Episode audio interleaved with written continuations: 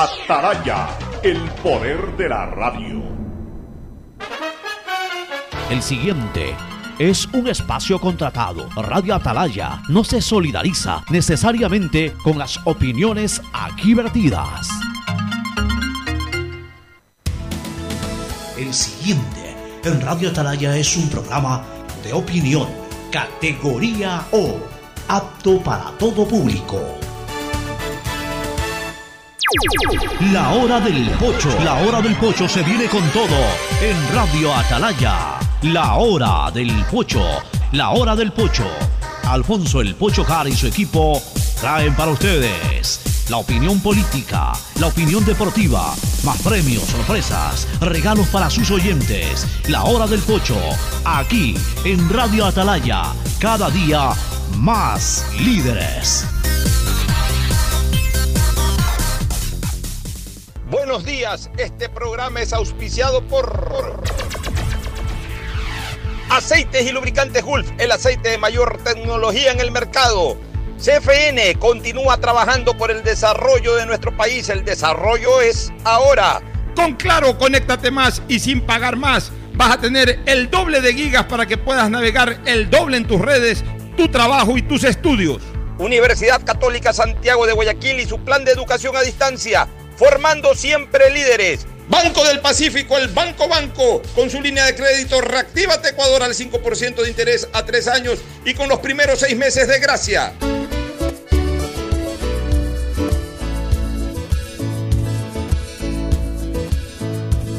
Camino sobre tu piel morena y siento tu latido.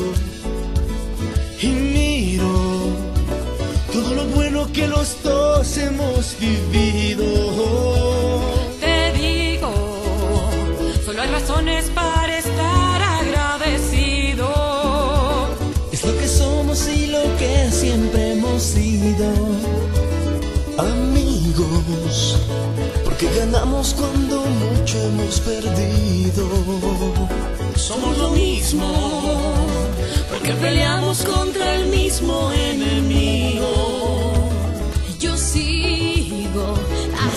680, sistema de emisoras Atalaya, en su año 76, Atalaya nunca falla y marca la raya del bienestar, del progreso y la libertad en Guayaquil, Ecuador y el mundo.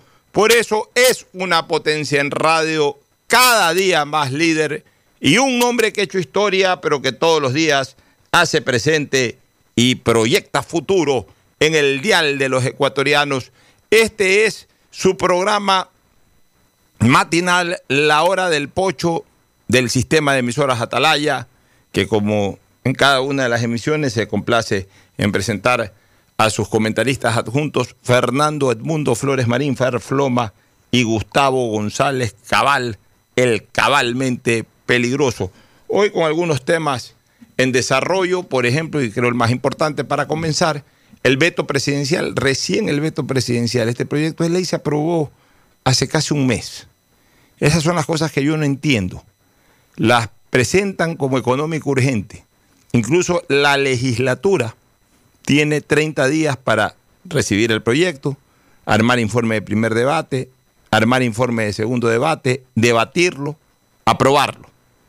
Y resulta que el veto presidencial se toma más o menos al mismo tiempo. Entonces, ¿cuál, es la característica de urgente?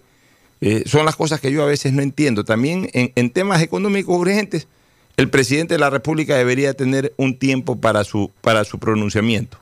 Porque de lo contrario, si la legislatura se toma un mes, el presidente un mes en revisar las eh, eh, reformas, en este caso, o los cambios que haga la legislatura a su pronunciamiento original o a su propuesta original, y de ahí otra vez vuelve, en este caso, a la Asamblea, en donde obviamente en menor tiempo tienen que pronunciarse de manera definitiva, se pierde la esencia de, de, lo urgente. Lo urgente es ya, lo necesitamos ya, pero el propio presidente que lo presenta como proyecto económico urgente no da esa percepción al demorarse a mi criterio demasiado, porque incluso en este proyecto de ley hubo cosas que resolver de inmediato porque estaban directamente vinculados con la pandemia.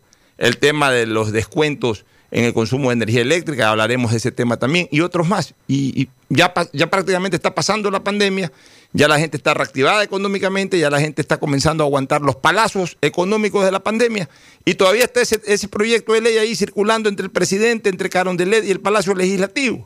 Entonces, no, no eh, observo en dónde está la verdadera característica de urgente cuando ellos mismos se demoran demasiado.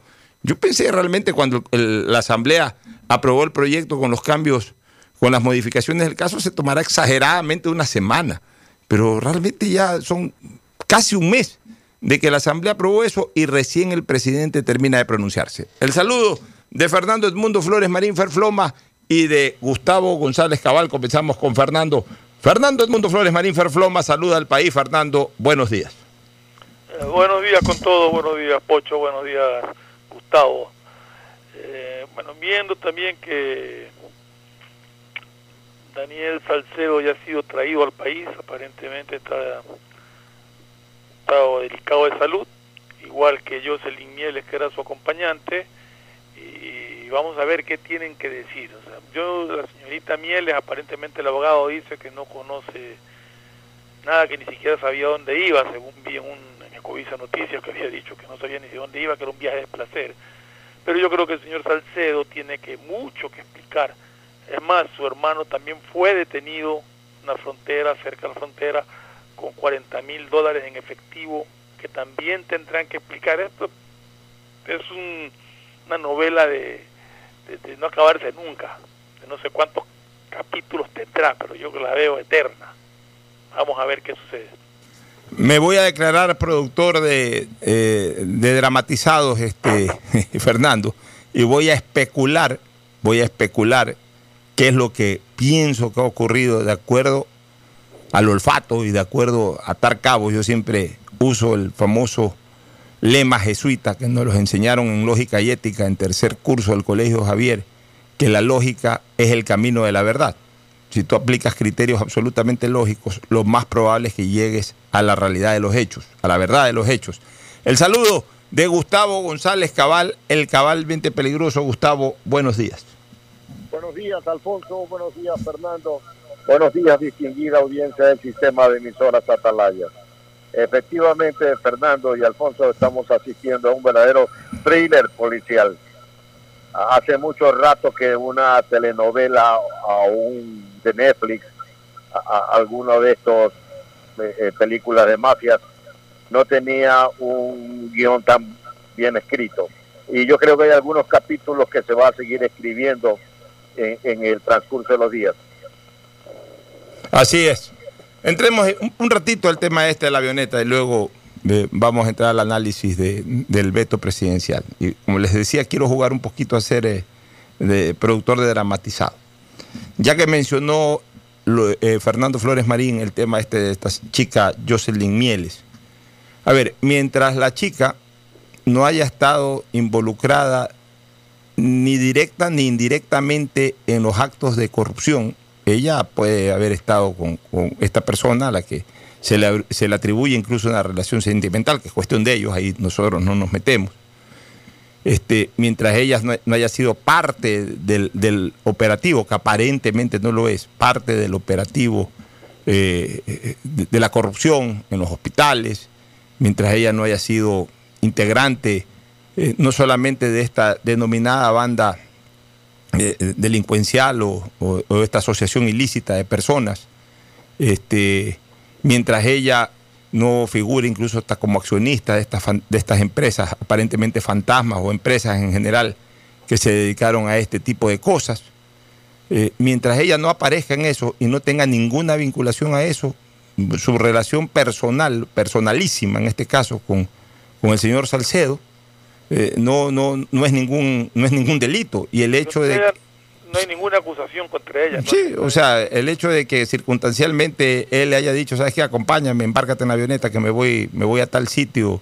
Oye, pero tú tienes un problema, sí, pero igual me voy, me voy. Bueno, está bien, lo acompañó. eh, Más aún, el propio abogado lo ha dicho, es su compañera sentimental, está en su derecho de hacerlo. O sea, mientras ella no haya formado parte del delito, no es delito haberlo acompañado en la avioneta. Eso es lo que quiero decir.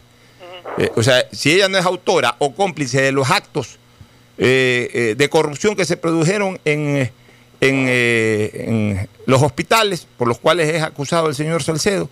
De ahí ella puede haber estado en un carro con él, puede haber estado en una fiesta con él, puede haber estado íntimamente en su casa con él, pueden haber viajado en una avioneta, lo que sea. Ella no es parte, no es parte.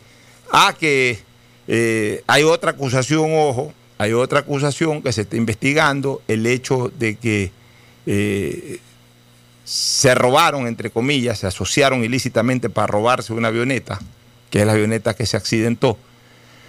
Bueno, eh, tendrá que eso averiguarse y una vez que eso se confirme, si se confirma, no necesariamente todas las personas que iban ahí eran parte de, de- la operación delictiva, ¿no? Y además no tenía ni siquiera por qué tener conocimiento de- de- cómo era la avioneta ni cómo habían conseguido. O sea, en ese sentido yo concuerdo de que si ella no formó parte de la asociación ilícita para delinquir, ella hasta se embarcó sin saber, como dice el abogado, sin saber ni siquiera a dónde iba. O sea, Claro, Eh, es, es su compañera sentimental aparentemente. En este caso, ¿no?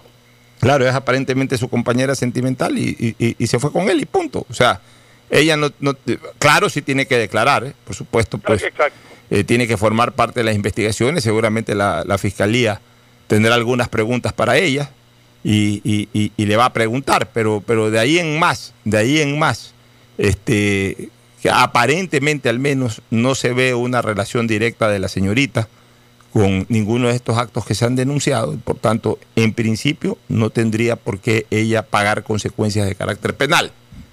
Eh, porque también en esto hay que ser muy objetivo y hay que ser muy imparcial. Cuidado, ahora ah, basta que estuviste ahí o te tomaste una foto y ya también eres. No, o sea, la gente tiene que ser acusada por lo que hace, no por lo que aparenta o no por o no por lo que por ahí salió en una foto o por ahí tiene alguna relación o por ahí por último lo acompañó en un carro, lo acompañó en una avioneta. O sea, eh, por ese tipo de cosas tampoco tenemos que sacrificarle la vida a las personas. Ella tendrá que responder ante la fiscalía y tendrá que responder ante el juez que ya abrió la causa, en- en- bueno, ante la fiscalía realmente, y la fiscalía será la que decida formularle cargos o no, pero en base a las investigaciones que haga la, la- la- la- propia fiscalía que está manejando este tema. Este, en relación a, en relación a- a lo que yo pienso que ha ocurrido en este accidente, ahí aparece un nuevo elemento que para mí es determinante y es cuando yo te digo que la lógica, la lógica, este, es el camino de la verdad. ¿Y cuál es ese nuevo elemento? La aparición del hermano con una maleta de dinero, una cantidad importante de cuarenta y pico de mil de dólares, este, y otra persona más que lo acompañaba a este señor. Eso me hace presumir una cosa, Fernando y Gustavo, que el señor Salcedo consiguió esa avioneta de la forma en que la haya podido conseguir, que está en investigación. Consiguió esa avioneta y decidió volar hacia el Perú, volar hacia el Perú. Este, para mí no han tenido, no han te- para mí, eh, eh, para mí en, mi lógica, creo que no, no se genera un- un- una falla mecánica eh, en, la avioneta. O sea, no es, no es un problema mecánico que hace que la avioneta se precipite. Yo lo que estoy pensando es de que ellos cometieron un error logístico y obviamente también el error humano del piloto. El logístico es no aseguraron una pista donde aterrizar. Yo creo que, o si consiguieron una pista, a última hora les abortó esa pista. Este, y obviamente no, no, no pudieron contar con esa pista para aterrizar. Y en donde yo creo que se puede haber producido el error humano fue en el aterrizaje. Me da la impresión de que decidieron aterrizar en algún lugar no óptimo para el aterrizaje. A veces este, los pilotos pues, consideran que la avioneta, por el hecho de ser avioneta, que puede planear, etcétera, claro que es mm, infinitamente más maniobrable que un avión. Pero tampoco eso quiere decir de que en cualquier lado puedes aterrizar por aterrizar. Para mí se confió el piloto, eh, intentó hacer un aterrizaje en un lugar, en un lugar no, no idóneo para aquello, y obviamente no le funcionó el aterrizaje. Fíjate tú, solamente se muere el piloto. O sea, no es que fue un accidente brutal, que se vino, se precipitó la avioneta abajo. Normalmente en ese tipo de accidentes, cuando se precipita una avioneta, cuando perdió, perdió eh, es más, venía volando hasta abajo. eh, por el tema de evitar el radar. Este, eh, se precipita a una altura importante con, con todo el peso, con toda, con toda la fuerza que genera la gravedad en la caída libre de una avioneta, por más que pueda planear o lo que sea, eh, habitualmente, eh, si sobrevive uno es mucho. Acá han sobrevivido todos menos el piloto, que seguramente, pues, por su cercanía con eh, los instrumentos, con el timón, con lo que sea, este, finalmente tuvo un golpe fatal y eso le privó su vida. Pero, ¿por qué yo ya comienzo a pensar eso? Por la presencia del hermano, o sea, para mí que se citaron ahí. Dijeron, ¿sabes qué? Vamos a aterrizar en Tumbes. Ustedes eh, lle- lleguen en carro, vayan con el dinero, nos esperan en el carro ahí y una vez que nosotros aterrizamos, nos bajamos en un sitio eh, clandestino, nos bajamos en un sitio en donde no nos identifiquen que hemos, que hemos aterrizado, nos embarcamos en el carro y nos vamos con rumbo desconocido dentro del Perú y con billete en la mano para los pagos de hoteles, eh, lo que nos permita mantenernos durante un mes, dos meses, tres meses hasta que solucionemos el problema. Para mí que ese fue, esa fue la dinámica de la fuga, que se frustró obviamente por la, la mala maniobra que terminó originando el accidente. Entonces, en el momento que se, se- dio este accidente, eh, evidentemente pues ya el hermano, el otro se enteraron y trataron de regresar, cruzando incluso peatonalmente, y ahí es que los han, los han capturado y, y los han ya traído también al Ecuador este, para, para- para ser parte del proceso. O sea, suena medio dramático lo que estoy diciendo, pero es lo que la lógica me indica.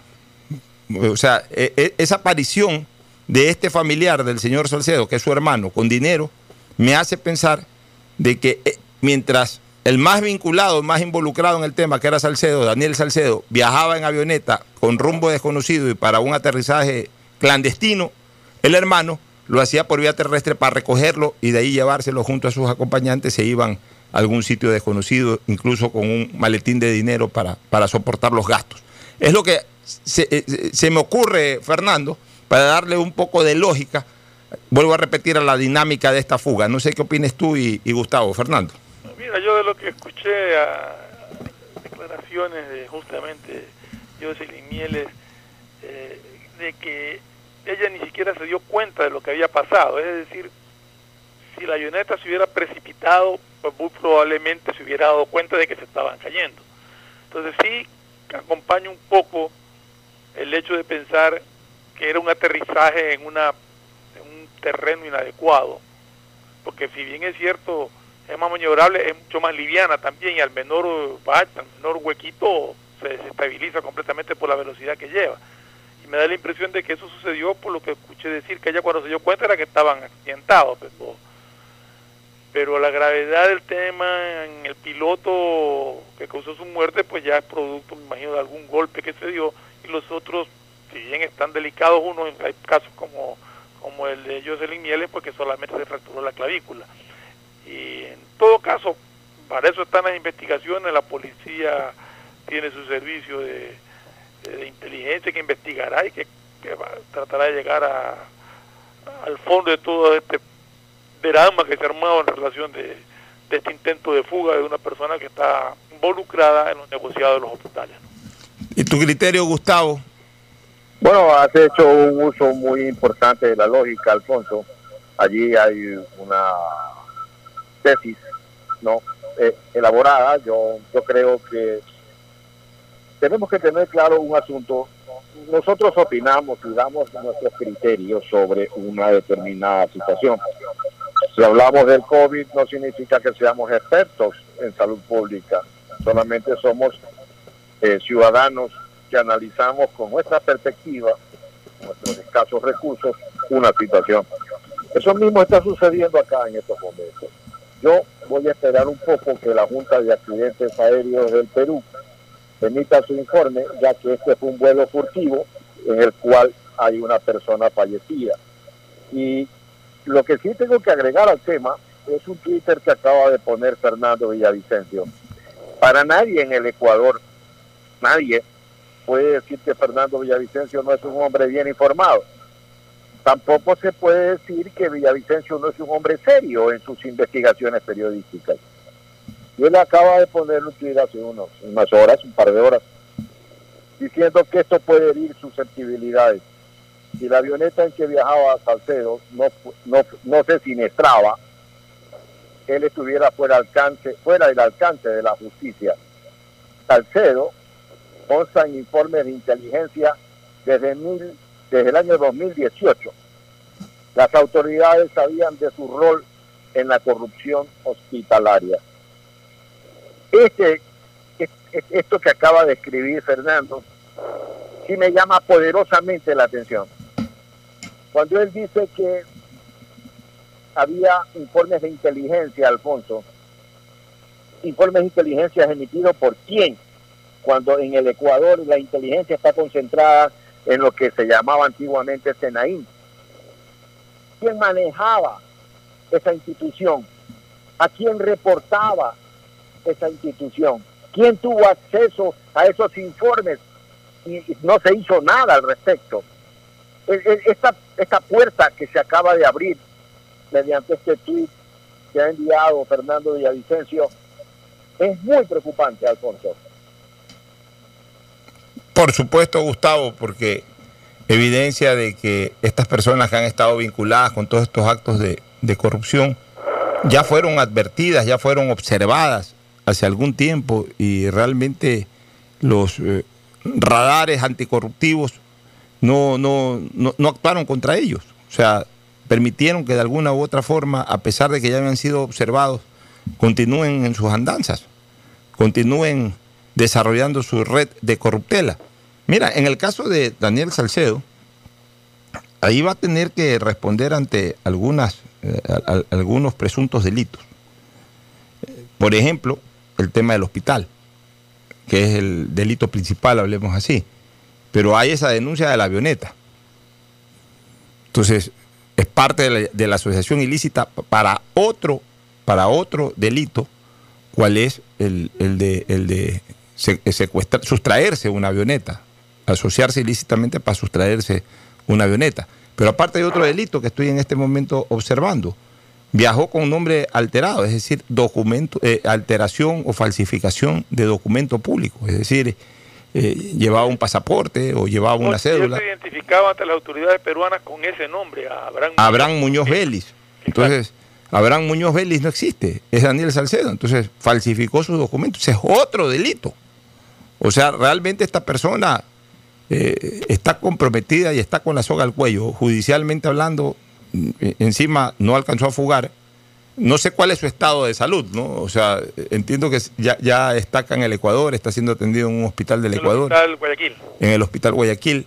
No sé, no sé si su estado es como originalmente se dijo de gravedad o ya está en convalecencia. La verdad no, no, no conozco cuál es el estado de salud de este joven, pero de que va a tener que afrontar ante la justicia situaciones muy duras y prácticamente ineludibles, yo creo que su situación es terriblemente grave, terriblemente grave, Fernando.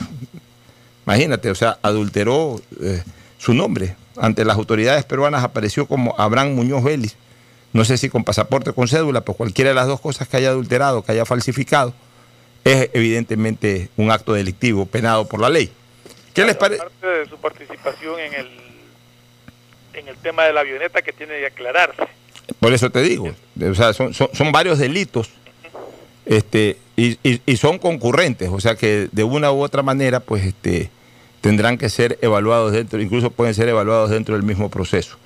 Este, eh, Fernando, vamos a, vamos a este tema de, del veto presidencial, eh, Gustavo, vamos a este tema del veto presidencial. Como yo te decía, lamento que se haya demorado demasiado el presidente de la República en dar su pronunciamiento, en su actuación colegislativa se ha demorado demasiado siendo este, este proyecto de ley de apoyo humanitario algo urgente, económico urgente, y que de hecho era económico urgente porque entre otras cosas tenía normas aplicables a la pandemia, especialmente en el ámbito laboral, en el ámbito del consumo de servicios domiciliarios, entre otras cosas. Y, ya han pasado varias semanas y recién el presidente se pronuncia, y como ha vetado, no es que se haya ganado, sino que ha vetado, significa aquello que el trámite prosigue tiene que regresar a la Asamblea Nacional y posterior ya a un pronunciamiento de la Asamblea que es el definitivo, ya no regresa al presidente, sino que de ahí va directamente al registro oficial. Pero, o sea, vamos a demorar todavía unos cuantos días más, tres, cuatro, cinco días, para que esto se publique.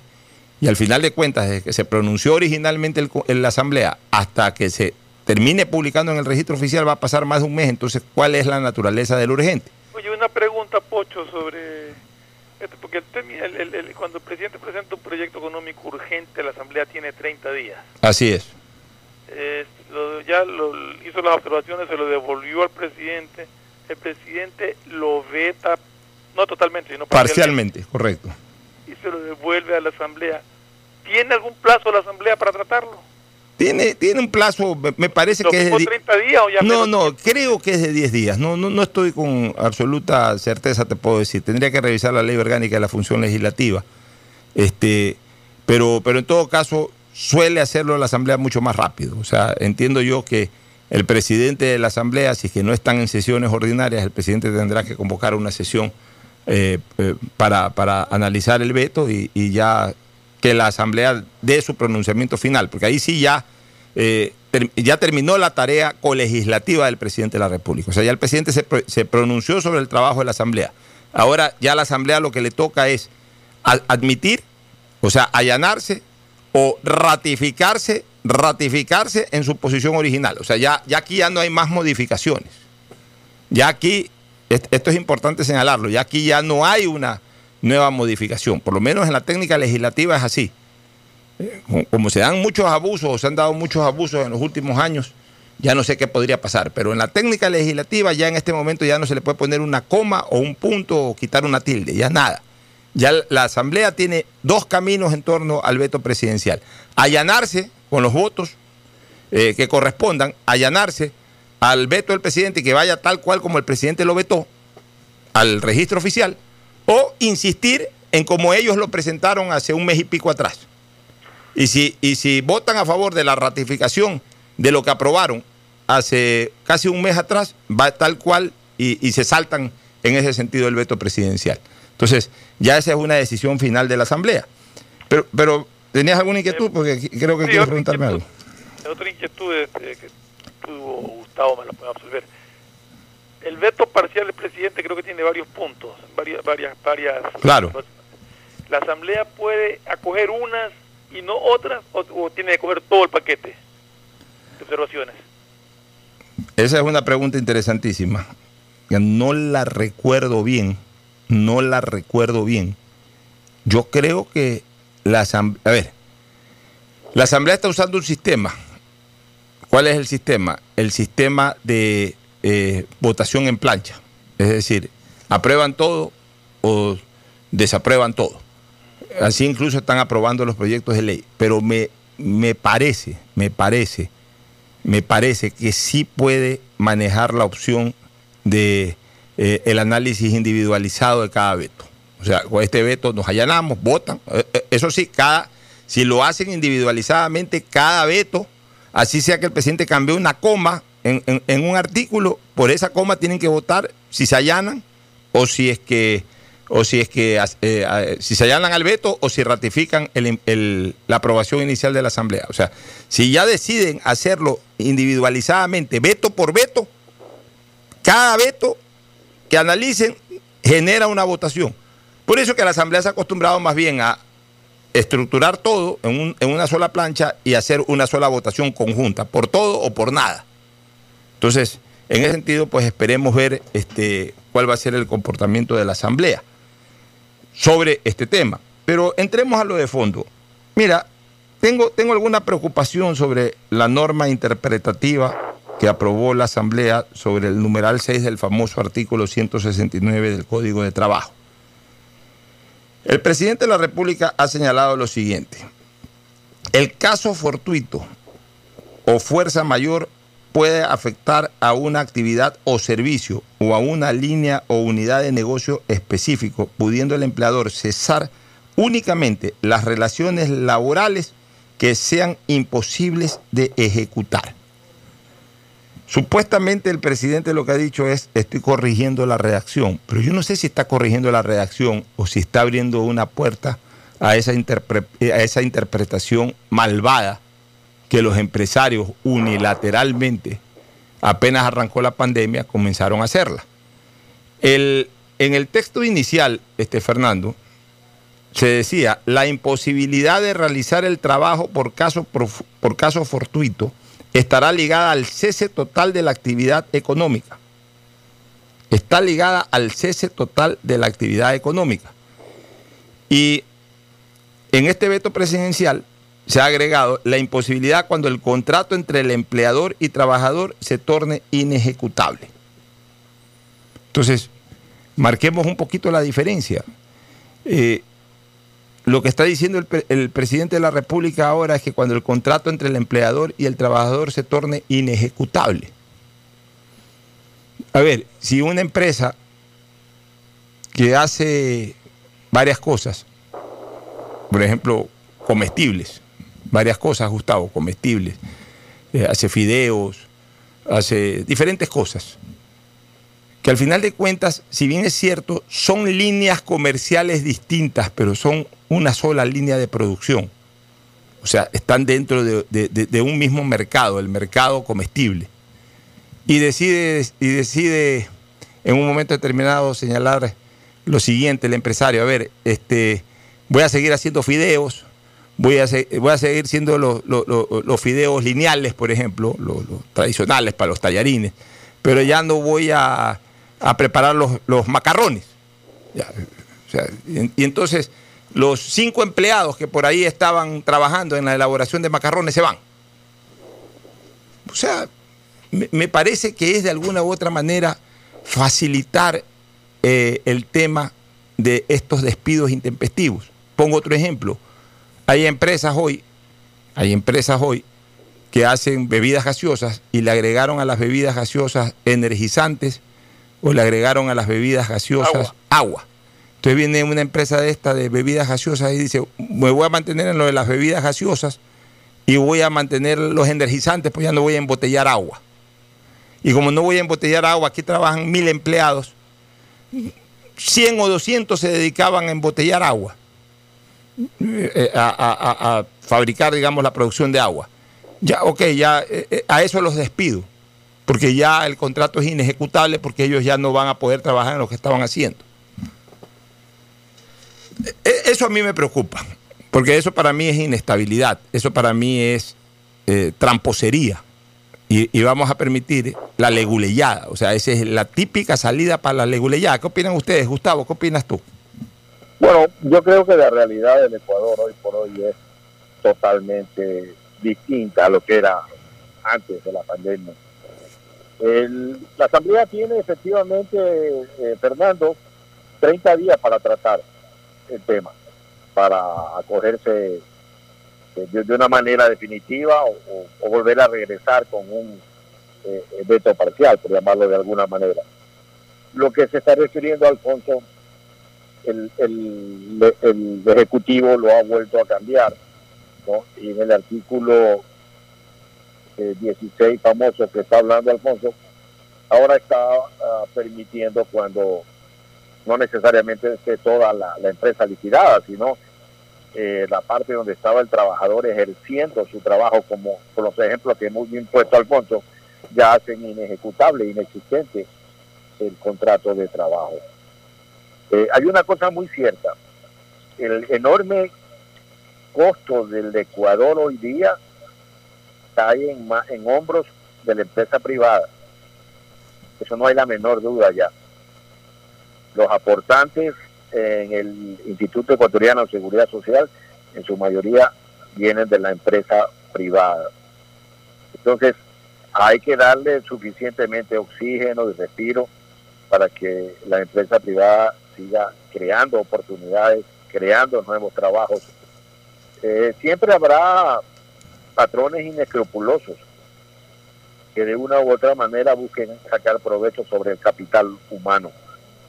Pero sobre todas las cosas, eh, habernos puesto el, el Ecuador sobre protector de los derechos laborales, en clara igualdad de competencia frente a los países vecinos, nos ha vuelto en los mercados internacionales poco atractivos.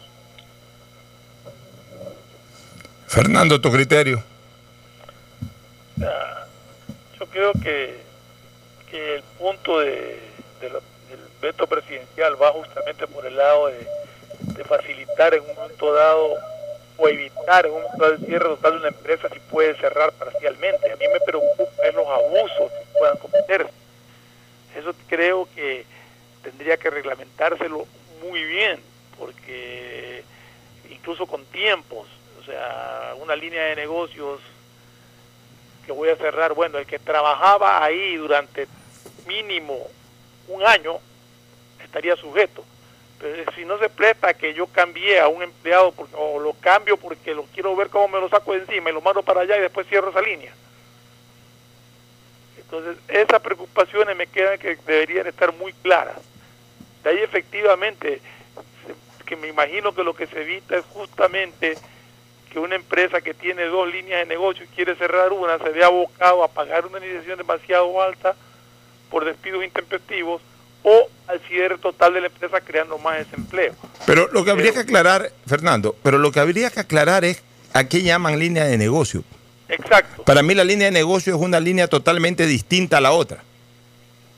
O sea, no, no puede ser de que si tú produces fideos, eh, consideres línea de negocio distinta a producir macarrones. Pues es lo mismo. O, sea, eh, o, o- o si tú embotellas agua, o, perdón, bebidas gaseosas, este, y estás embotellando también eh, eh, eh, energizantes, o estás embotellando fre- re- refrescos o jugos, o estás embotellando agua, se diga que son líneas de negocio distintas. O sea, Pero es que tú puedes cerrar una de ellas, porque no te es rentable, porque porque yo de, de mi línea de gaseosas vendía mil y de la línea de agua vendía eh, 500 y después de este lío la gaseosa me bajó a, a 300 y el agua me bajó a, a 50, ya no me es rentable. Entonces, si lo miras desde un punto Ya, de pero- vista pero- distinto, son dentro del misma dentro de la misma empresa dos líneas de negocios. Cierro la que ya no me está haciendo rentable. pe- pero es que a ver, quizás yo no me... Es trato de entender exactamente el sentido de lo que del veto, ¿no? Ya, cor- correcto, pero quizás yo no me expliqué bien. O sea, se supone, se supone que esta norma interpretativa va en torno a la línea de negocio, a la línea de negocio que se debió haber afectado extremadamente por la pandemia. Correcto. Ya. Porque a ver, si es que yo hasta el mes de febrero este, estaba produciendo, digamos, una embotelladora, estaba produciendo bebidas gaseosas que me iba bien y estaba produciendo energizantes que me iban mal hasta el mes de febrero. Ah, o sea, voy a usar la pandemia para sacarme de encima a los empleados y de paso cerrar algo en donde me iba mal. Eso es injusto. O sea, ese, ese es el riesgo de tu negocio.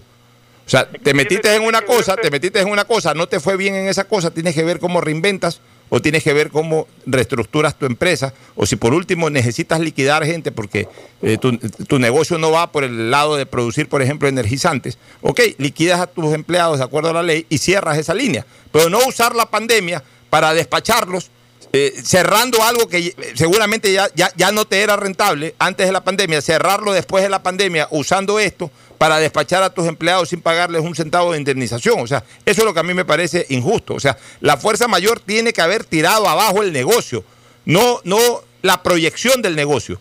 Porque si el negocio venía mal, o sea, eh, eh, que Eso es lo que tiene que analizarse justamente, Pocho, porque si, si es producto, si la crisis que se produce en una de las líneas es producto de la pandemia, el intento va por el hecho de que, ok, mira, que no se pierdan 100 plazas de trabajo, que se pierdan las 30 de esa línea y mantienen 70.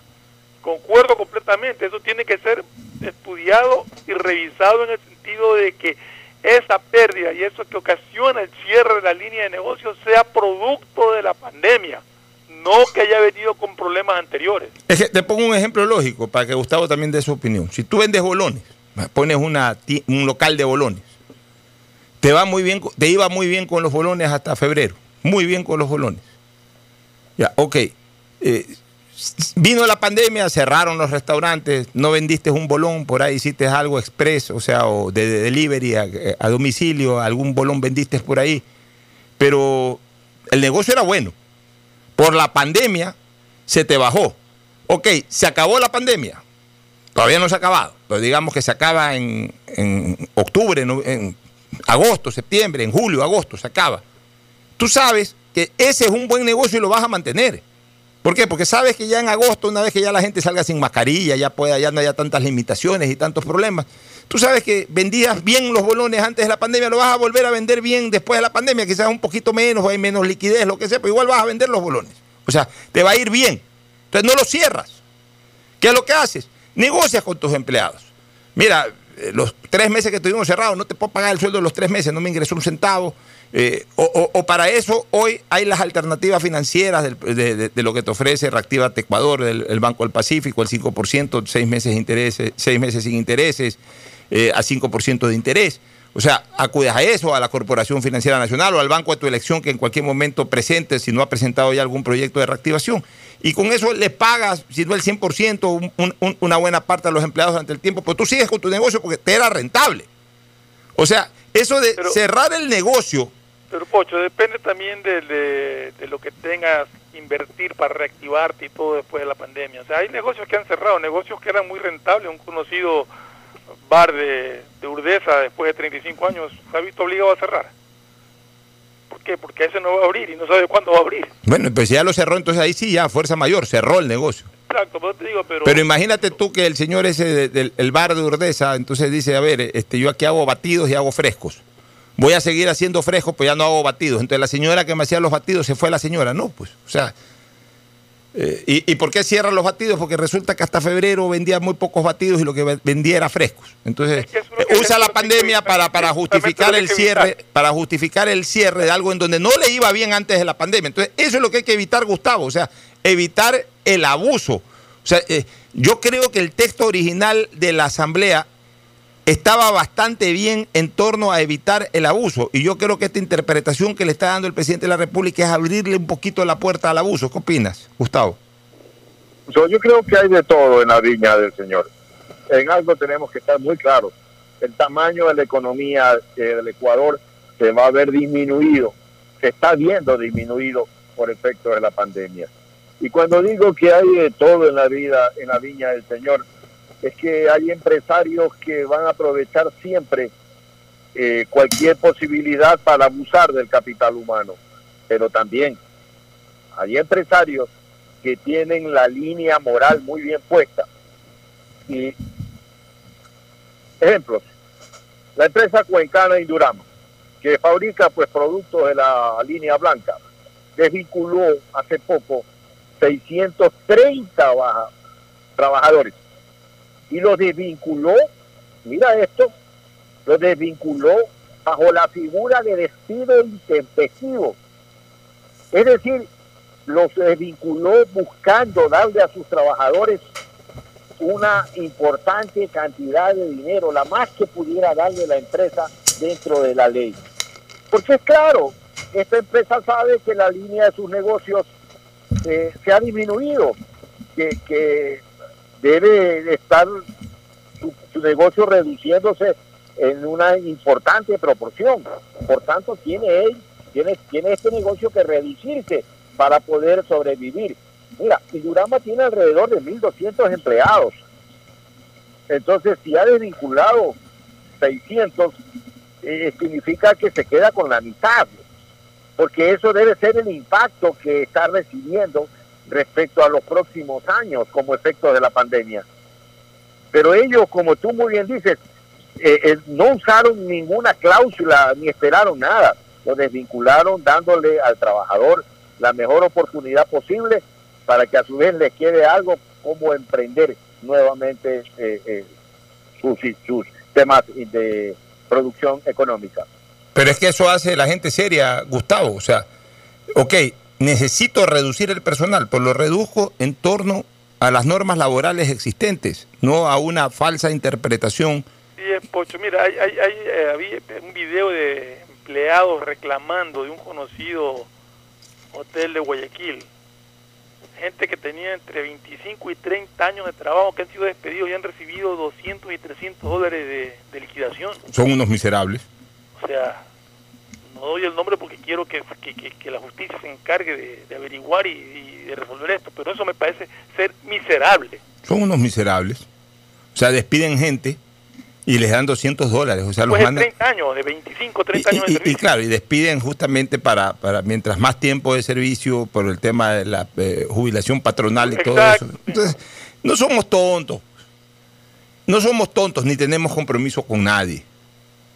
Aquí nosotros somos un programa, bueno, también se nos ha caído mucho la publicidad por todo esto de la pandemia, pero somos un, programa eh, que tenemos buen auspicio publicitario, pero lo tenemos porque tenemos buena sintonía, pero no nos casamos con nadie.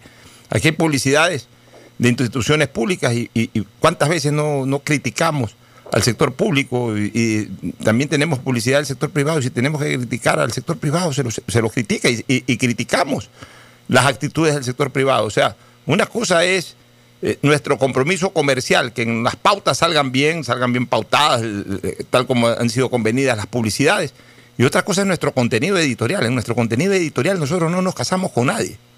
O sea, decimos las cosas como son, como la pensamos. Y me parece que el presidente de la República le ha abierto la puerta de alguna manera a los empresa- empresarios, no empresarios, empresarios, para que devoren a la parte más débil de la relación, que es la relación laboral.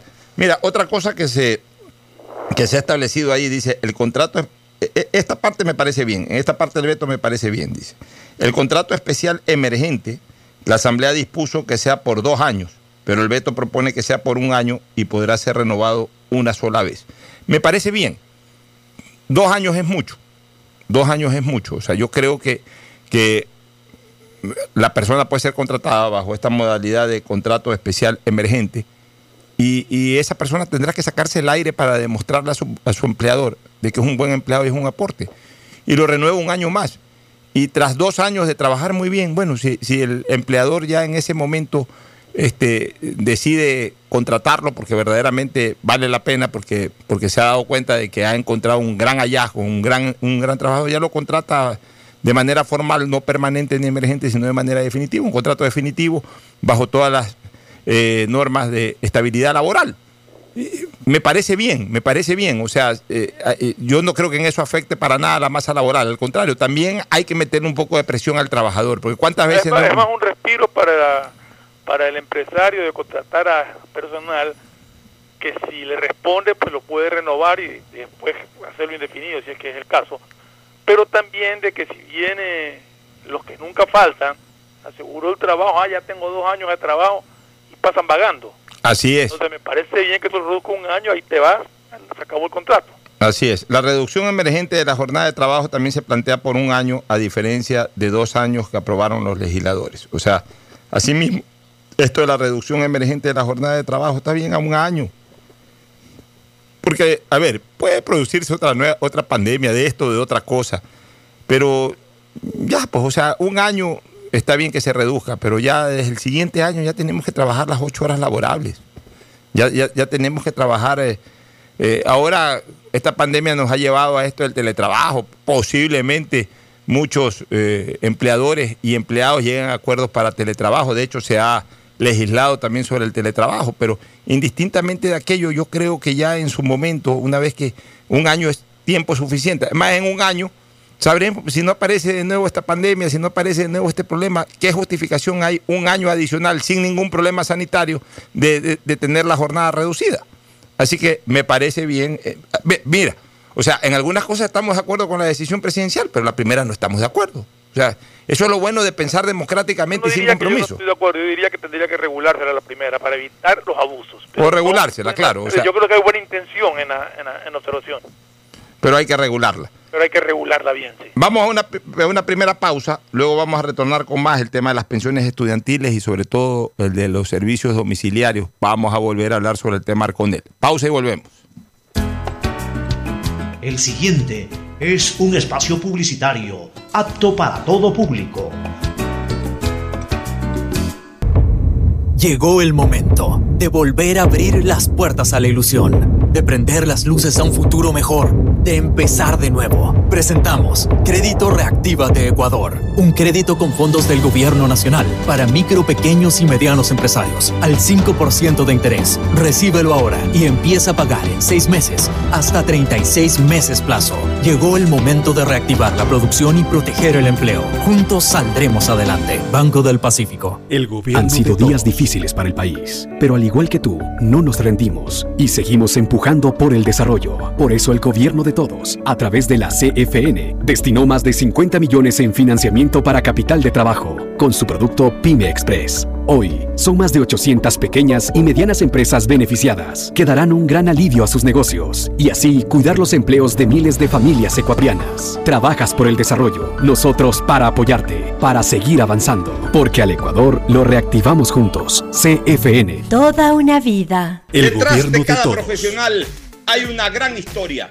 Aprende, experimenta y crea la tuya. Estudia a distancia en la Universidad Católica Santiago de Guayaquil Contamos con las carreras de marketing, administración de empresa, emprendimiento e innovación social, turismo, contabilidad y auditoría, trabajo social y derecho. Sistema de Educación a Distancia de la Universidad Católica Santiago de Guayaquil formando líderes siempre. Para que todos en tu familia estén conectados al mismo tiempo y puedan navegar en redes, jugar en línea, trabajar y ver películas con Trata Internet Claro de 25 megabytes para tu casa que incluye licencia Microsoft Office 365 por 25 dólares más impuestos. Además te apoyamos con el segundo mes de Internet y si lo necesitas te ayudamos a financiar tu computadora con Claro. Todo se conecta.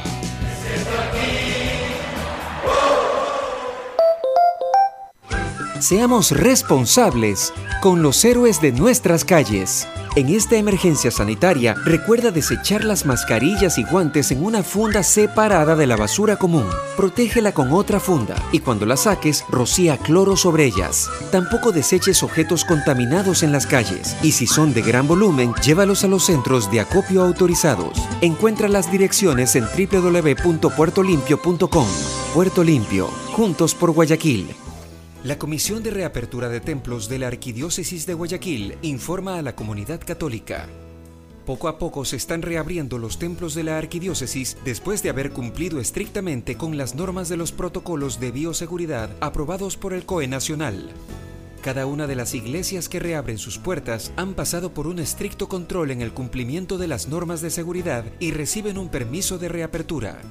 Los templos han sido acondicionados para albergar solo el 30% de su capacidad, permitiendo que las personas se mantengan siempre a dos metros de distancia entre ellos.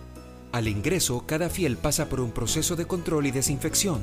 Todos deben usar mascarilla. No pueden entrar personas con temperatura elevada y se desinfectan manos y zapatos.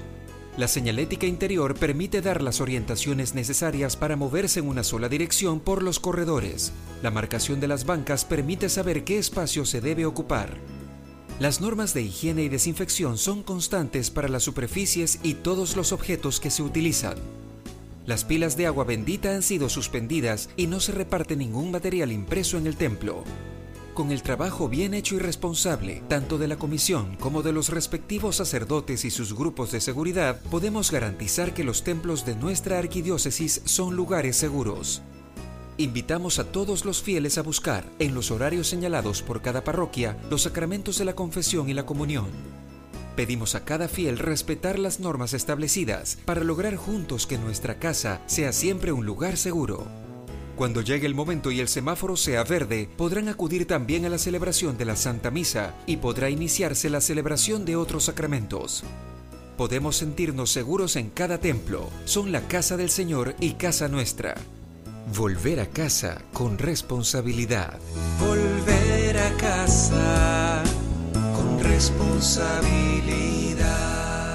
Si quieres estudiar, tener flexibilidad horaria y escoger tu futuro, en la Universidad Católica Santiago de Guayaquil trabajamos por el progreso en la educación, ofreciendo cada día la mejor calidad. Estamos a un clic de distancia. Contamos con las carreras de marketing, administración de empresa, emprendimiento e innovación social, turismo, contabilidad y auditoría, trabajo social y derecho. Sistema de Educación a Distancia de la Universidad Católica Santiago de Guayaquil formando líderes siempre. Han sido días difíciles para el país, pero al igual que tú, no nos rendimos y seguimos empujando por el desarrollo. Por eso el gobierno de todos, a través de la CFN, destinó más de 50 millones en financiamiento para capital de trabajo con su producto Pyme Express. Hoy, son más de 800 pequeñas y medianas empresas beneficiadas que darán un gran alivio a sus negocios y así cuidar los empleos de miles de familias ecuatorianas. Trabajas por el desarrollo, nosotros para apoyarte, para seguir avanzando,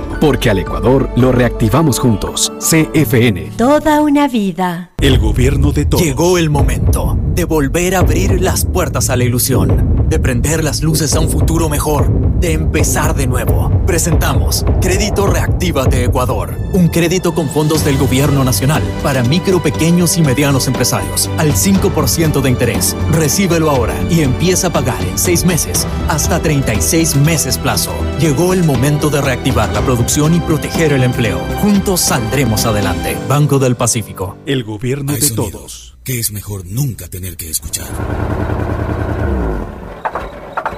Porque cada motor es diferente. Desde hace 104 años, Lubricantes Gulf mantiene la más alta tecnología y calidad en línea de aceites para motores a diésel y gasolina. Está hecho con una fórmula especial para dar excelente protección a todo tipo de motores, evitando el desgaste prematuro de pistones, anillos y árbol de levas, ayudando a mantener limpio el motor y libre de depósitos que se forman por las altas o bajas temperaturas. Dele a su motor lo que se merece. Lubricantes Gulf, la más alta tecnología en lubricación. 104 años preservando la vida de su motor. Lubricantes Gulf. Gulf es más lubricante.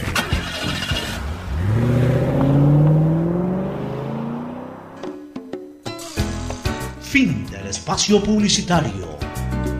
Usted está escuchando un programa de opinión, categoría O, apto para todo público. Retornamos y hablemos sobre la reducción de pensiones estudiantiles. En su veto a la ley de apoyo humanitario, el Ejecutivo incluyó un artículo para que las instituciones educativas privadas, fiscomisionales, municipales y del sistema de educación superior otorguen rebajas de hasta el 25% de los valores a pagar, pero el representante del alumno debe justificar que se quedó sin empleo o tuvo una reducción de ingresos. Se agrega que si existen retrasos de pago hasta seis meses, el Estado velará porque el alumno se mantenga en el sistema. Si bien ratifica que no deben existir incrementos en los servicios básicos, telecomunicaciones Internet, la objeción plantea que sea solo hasta seis meses después de publicada la ley en el registro oficial. La Asamblea Nacional lo aprobó por un año. A ver, sí me parece bien, me parece bien que se dé esta facilidad. Yo diría que un alto porcentaje de los representantes de los estudiantes van a, de alguna u otra manera, van a poder justificar eh, la disminución de los ingresos, ¿no? Porque en los colegios privados, hablemos de colegios privados eh, económicamente hablando top, eh, un alto porcentaje de los padres son generalmente eh, empresarios, son gente que, no necesariamente trabaja a sueldo, sino que son representantes del sector productivo, es decir, de diferentes líneas comerciales, en donde son sus propietarios, en donde son accionistas, y obviamente todos van a poder justificar un- un- una disminución. Ahora, no sé si ellos apelen o, pidan aplicarse a esta norma que se está estableciendo. Los que responden a sueldos también podrían en un momento determinado, si es que han sufrido una disminución en su sueldo, justificarlos. Los que han quedado desempleados con mayor razón. Pero yo sí creo que hay que buscar también algún tipo de compensación para los planteles educativos. O sea, porque de alguna u otra forma eh, ellos también tienen un costo. Tienen el costo en profesores, tienen el costo en los servicios propios eh, que les proveen a los colegios, dígase energía eléctrica, dígase agua potable, cualquiera de estas cosas, internet, etcétera. Tienen que comprar eh, insumos, computadoras, tienen que estar eh, eh, tecnológicamente en, en un plano un poco más avanzado. En relación, por ejemplo, a los planteles educativos fiscales, o sea, tienen más inversión. Entonces, tiene que haber alguna fórmula, que no podría decírtela porque, o no podría decírselas a ustedes en general, porque yo no soy educador, o sea, no, no, no, soy, no, no tengo ningún tipo de actividad dentro de la industria de la educación, pero debe haber alguna fórmula o alguna relación gobierno con planteles educativos en donde también el gobierno pueda compensar de alguna forma esto de aquí para que sea aplicado. Y esa compensación también debe ir de la mano, debe ir de la mano, Fernando y Gustavo, de, de la carga que se aplique eh, eh, en, en, esos planteles de acuerdo a esta norma. O sea, si hay mucha gente en ese colegio que se aplica a esta norma de la reducción del 25%, pues obviamente el aporte tiene que ser mucho mayor o la compensación tiene que ser mucho mayor. Si es que es poca la gente que se aplica a este beneficio, entonces obviamente pues también la compensación tiene que ser mucho menor. O sea, tiene que haber una relación muy directa entre eh, lo que le afecte de la aplicación de este artículo a los planteles educativos privados versus, obviamente, la compensación que deberían de recibir por parte del Estado, Gustavo. ¿Tu criterio? Sí, de acuerdo. Todo eso tendrá que verse conforme se vayan eh, normalizando, entre comillas, las relaciones humanas o sociales dentro de los próximos días, Alfonso. La educación es un tema muy importante y claro, repito, no va a haber una sola actividad que no esté impactada en la disminución del tamaño de la economía del Ecuador post coronavirus. ¿Tú qué opinas, este Fernando? Ah, a mí me preocupa más las denuncias que se han venido dando de que la educación a distancia en nuestro país tiene una serie de problemas por muchísimas zonas, sobre todo rurales, donde no hay wifi, donde no se pueden tener acceso a internet, denuncia de que los niños se suben a los árboles para tratar de tener señal. Entonces, ¿cómo compensa ese tipo de educación? ¿Cómo puede solucionarlo? Eso me preocupa a mí ahorita, porque lo, lo que están planteando de reducciones, eh, como tú dices, Pocho, es muy fácil para aquellos que han sufrido merma en su ingreso, pues demostrarlo y decir, mire, yo ganaba tanto, ando, estoy ganando tanto, etcétera, etcétera, y, conseguir eh, aplicar eh, el descuento que se está hablando. Pero sí me preocupa lo que, lo que dije inicialmente, que no tiene nada que ver con esta ley, pero ya que tocábamos el tema de la educación, me, vino a la mente y lo quería exponer. ¿no? Bueno, muy bien. Y en todo caso, está demostrado de que definitivamente la teleeducación o la, la, educación a distancia no es la mejor fórmula. Igual, de alguna u otra manera se está compensando, pero tú lo has dicho. O sea, puede ser de que en ciertas escuelas, en ciertos colegios, eh, por diferentes circunstancias, especialmente de carácter económico, la cosa esté funcionando más o menos bien. Pero se generaría un desequilibrio terrible, porque mientras en unos lados funciona bien, en otros lados no puede funcionar bien. Y entonces ahí es que se produce el desequilibrio. Pero en todo caso, no deja de ser un tema interesante. Bueno, y, y, lo que yo quería definitivamente tratar en, una vez más en este programa es la compensación que el Estado ecuatoriano tiene que darle a la ciudadanía por el tema de las tarifas eléctricas.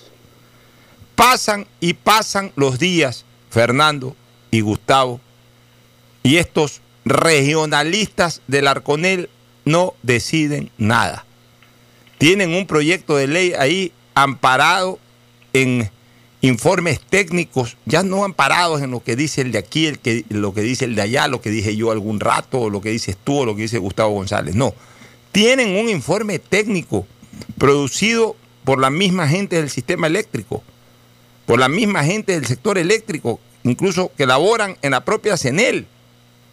O sea, ya ni siquiera se le puede meter la culpa a la CENEL por si acaso ya es el Arconel, ya son estos vagos del Arconel regionalistas, pero no lo hacen por vagos, lo hacen por regionalistas.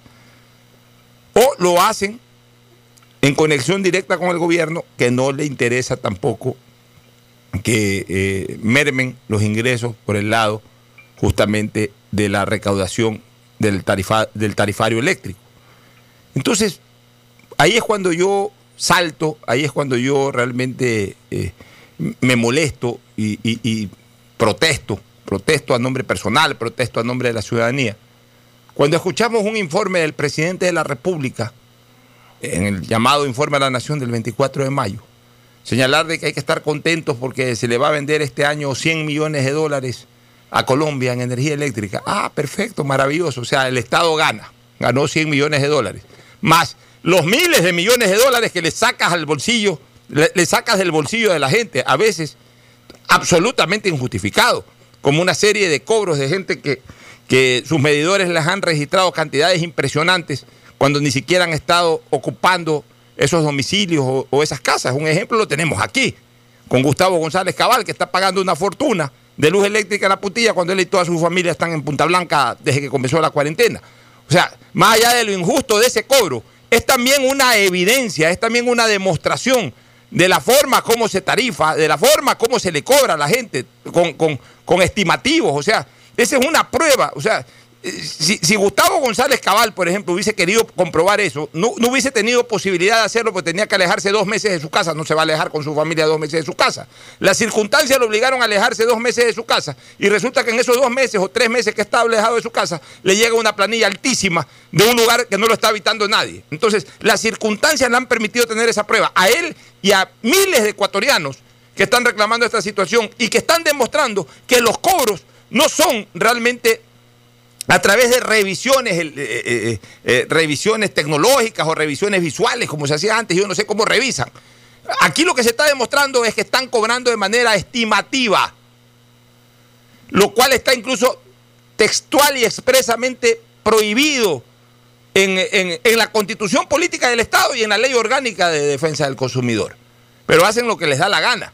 Y encima tienen un proyecto de resolución, esto es el Arconel, tienen un proyecto de resolución en donde se les explica y se les justifica técnicamente y socialmente de que tienen que aplanar el cobro de la tarifa durante la cuarentena. Ya salimos de la cuarentena, pues ya no estamos en cuarentena. Y, sin embargo no pueden resolver esto. Y ya nos están pasando la planilla de abril, de mayo, de junio ya mismo. Y, y- vamos a tener que pagar y, vamos, y nos quieren obligar al prorrateo. Creen que con el prorrateo, creen que porque nos pueden cobrar a 12 meses ya estamos contentos. O sea, hay, hay que dejarnos asaltar, pero el perjuicio del asalto lo vamos a pagar ya no de golpe, sino que lo vamos a pagar en un año. O sea, pero hay que dejarnos asaltar. O sea, hay que, hay que legalizar el asalto. No, señores, no regionalistas, malditos regionalistas del Arconel, no. Basta de abusar en contra de Guayaquil. Basta de abusar en contra de la costa ecuatoriana. Qué salado que es Guayaquil. No tiene volcanes y está lleno de cenizas. No tuvo el primer enfermo y se llenó de enfermedades del COVID. Qué salado que es Guayaquil, por Dios. Nadie ayuda a Guayaquil fuera de Guayaquil. Pero en cambio Guayaquil tiene que ayudar a todo el mundo. Regionalistas del Arconel. Fernando y Gustavo, el criterio de ustedes, Fernando. Mira, el tema de.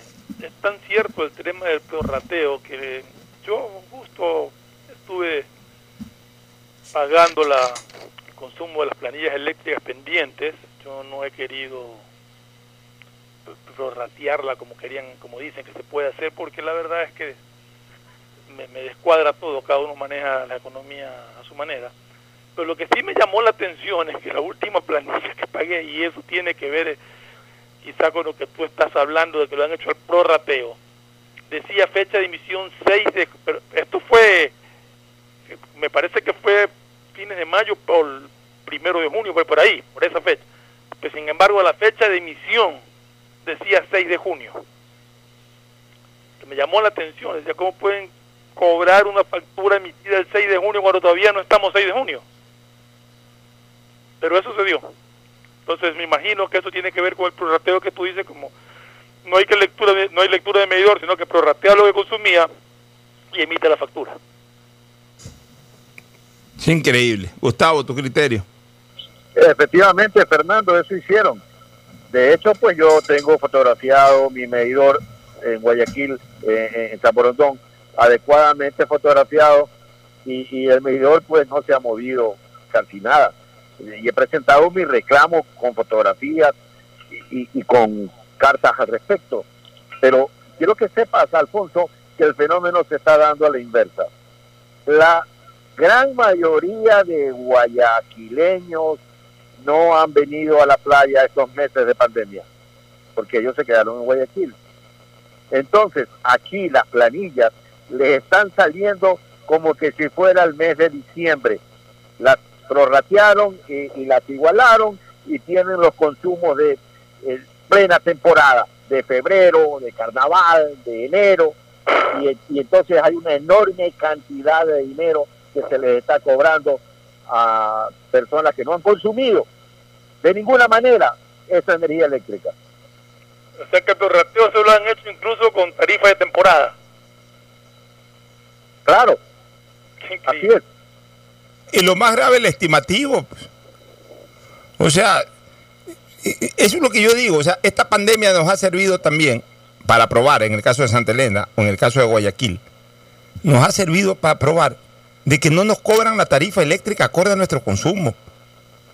O sea, ¿cómo es posible que en, la- en el domicilio de, Punta, de la calle de la Puntilla, donde vive Gustavo González con su familia, estando él y su familia en Punta Blanca y, estando absolutamente vacía esa casa, aunque haya tenido el descuido la señora de Gustavo, el propio Gustavo, de dejar prendida una luz, ya, que dejó prendida una luz, pero eso no es para que le, salga una planilla exactamente igual como cuando están aquí a tiempo completo. pues. O sea, no es que han dejado prendidos los aires, no es que han de- dejado prendida una luz del baño, alguna cosa, pues no para. Pero eso no puede generar un, un consumo de luz eh, igual como que si estuvieran aquí. Y, y lo que dice Gustavo, lo que les está pasando a la gente que, que tiene domicilio, que tiene propiedades allá, o sea, algún bien, un departamento, una casa, una casita, lo que sea. y están acá en Guayaquil, en cambio, y tienen vacías esas casas por allá, les está saliendo también valores altísimos. Entonces, esa es una demostración eh, clásica y clarísima de que están cobrando estimativamente, o sea, estiman que en esa casa, o sea, como no verifican, como no van, como no leen el medidor, como no saben si están o no están, ando en esa casa, normalmente pagan, eh, habitualmente han venido pagando tanto, ponles el mismo valor. No, eso está prohibido por la ley. Pero esta pandemia ha servido para demostrar eso. Ah, claro, eh, ante la denuncia va a la CNEL, revisa y de repente corrigen el error. Pero ¿y los que no alcanzan a denunciar o a los que no les alcanza a llegar la denuncia, o sea, el beneficio de la denuncia, que es irles a revisar su medidor, se quedaron fritos, se quedaron tragados. Esto es un asalto.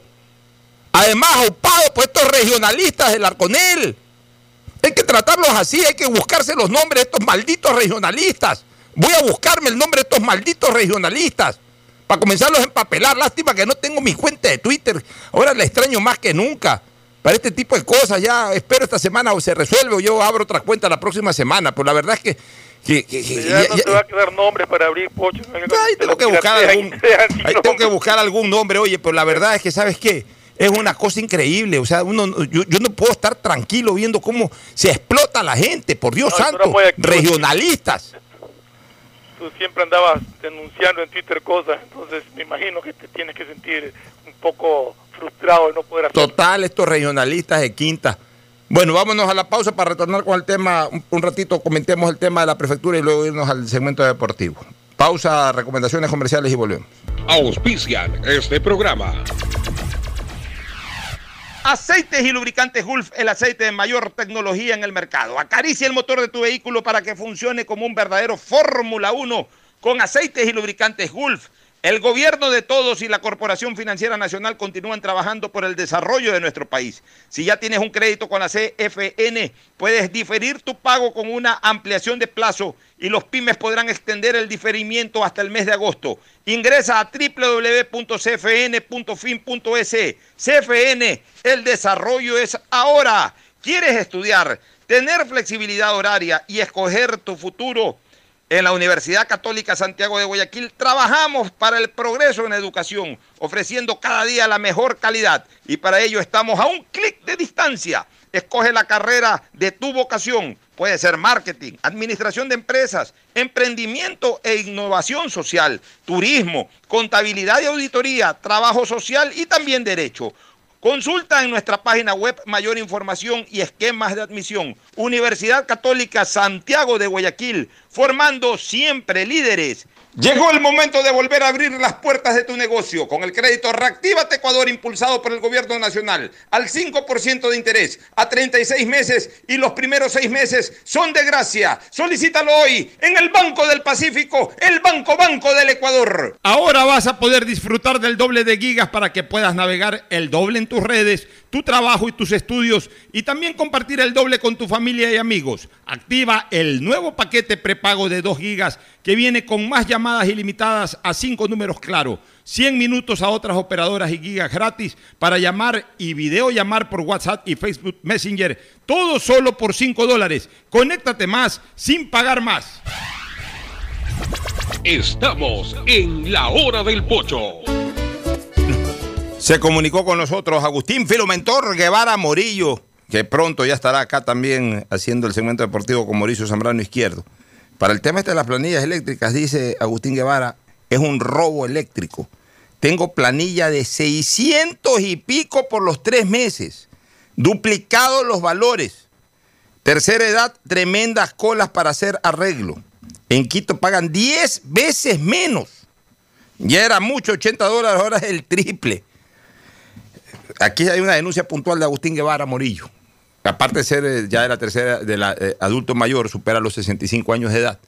Este, tiene este problema. Le han triplicado los valores de la planilla eléctrica. Malditos regionalistas estos del Arconel. Bueno, eh, en el tema de la prefectura, este, Gustavo y, y Fernando, Ayer hicimos un lindo análisis realmente con Stalin Alexis Poveda Granoble, el sociólogo del caviar y la revolución. Y prácticamente dibujamos el panorama que comienza ya a, establecerse, ya eh, de blanco y negro que lo presentamos ayer, ya comienza a verse de colores.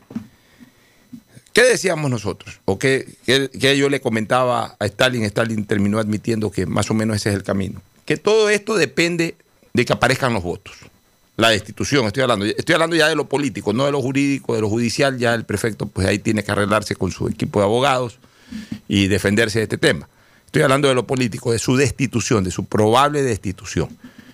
Yo le decía ayer a Stalin Poveda que eso se va a activar en el momento que hayan los votos. Ahorita no se puede activar, hay una norma clara, el artículo 333, literal D, del, del COTAT, que es la ley que regula, entre otras cosas, esto, lo de las destituciones, que habla claramente de que ante la existencia de un despilfarro o perjuicio económico a la institución y con, obviamente, un, documento legal y que compruebe o que ratifique aquello, con la votación de las dos terceras partes, que en este caso son 23 votos, eh, el prefecto, hablemos en este caso, pues la prefectura, la prefectura del Guayas, el prefecto podría ser destituido. Y yo le decía a, Stalin que ahí se necesitan dos cosas. Se necesita para el acto político, para el acto político, exclusivamente político, el de los actos consumados, los 23 votos. Y para el acto político jurídico, un informe. ¿De dónde podría provenir ese informe? No como ha dicho por ahí el doctor Comte, de una sentencia ejecutoriada, porque eso es penal, sino, por ejemplo, un informe de Contraloría. La Contraloría ya anda atrás de eso, ya incluso creo que ha emitido algún tipo de pronunciamiento. Ya ese podría ser el documento que termine de formalizar desde el punto de vista legal o en derecho el acto de hecho. Pero que no se puede descartar el acto de hecho. Y el acto de hecho es la votación eh, que, terminen asumiendo los consejeros. En este, en este caso, se constituye el cuerpo de consejeros a través de los 25 alcaldes del cantón más la viceprefecta, más el propio prefecto, más siete representantes de las juntas parroquiales. Ahí, ahí constituyen una cantidad de votos X, cuyas dos terceras partes son 23 votos. Entonces, yo le decía ayer a Stalin que en el momento en que ya estén los 23 votos, o un poco más, pero por lo menos los 23 votos, se activa, se activa el, proceso de destitución. Se activa la parte política del tema, la parte del hecho. Ese hecho puede ir acompañado con el derecho, insisto, de un informe, por ejemplo, de Contraloría. Pero aunque no existiese ese informe de Contraloría, votan los consejeros y al final de cuentas se da el acto de hecho, la destitución, y después el prefecto pues, obviamente tendrá su derecho a, demandar, a, presentar acciones judiciales en lo contencioso administrativo, entre otros lados, para poder superar el asunto. Entonces, más o menos así quedamos en el programa de ayer. Y en la noche, Fernando y Gustavo ya circuló un documento firmado por cuatro de los siete. No, mencionaban a los siete representantes de las juntas parroquiales. La verdad, no sé si es que ya los siete están de acuerdo, pero por lo menos en esa acta habían cuatro firmas. de los eh, representantes de las juntas parroquiales, por lo menos firmas de 4 de 7, insisto, no sé si ya estén los 7 o por lo menos esos 4 de 7 que ya firmaron esa acta. Acta de compromiso de votar por la destitución. Súmale esos 4 a 15 eh, alcaldes social cristianos que ya se han pronunciado por la destitución, son 19, más el voto de la viceprefecta, son 20. En el supuesto de que no haya hasta el momento más, ya les quedan 3 votos para activar el tema. En el supuesto de que esos eh, representantes de las juntas parroquiales no hayan firmado y todavía no estén decididos. Pero, ¿qué dice la lógica política? La lógica política dice o determina de que la minoría en estos casos siga a la mayoría. Y no es de extrañarse, y más bien es de esperarse, que no solamente que esos tres representantes de las juntas parroquiales, sino inclusive los otros alcaldes terminen, terminen eh, decidiendo un pronunciamiento incluso hasta unánime es decir, del 100%. Y si no es unánime, eh, uh, posiblemente muchos de los que todavía no se han pronunciado se terminen de pronunciar, pero, pero ya eh, la cantidad de votos necesarias están en, eh, en contra del prefecto Morales en este momento, ya están entre la ceja y el ojo, es decir, prácticamente a nada de distancia. Lo que desde el punto de vista político complica muchísimo el escenario político del prefecto Carlos Luis Morales, Fernando. Yo no estoy seguro si son 23 o 22, porque ahí no, no, he hecho el cálculo. Es que, es que, es que la, la, división, la división aritmética da 22.666, algo así, y, y eso determina que, sean 23. ¿no? Si, da 22 con más, eh, tiene que ser 23, no claro. puede ser 22. Claro, y no, es, es, es arriba de 22.5, entonces por eso ya se habla de 23. Eh, bueno, en todo caso, anoche leía que ya tienen seguro 24 votos.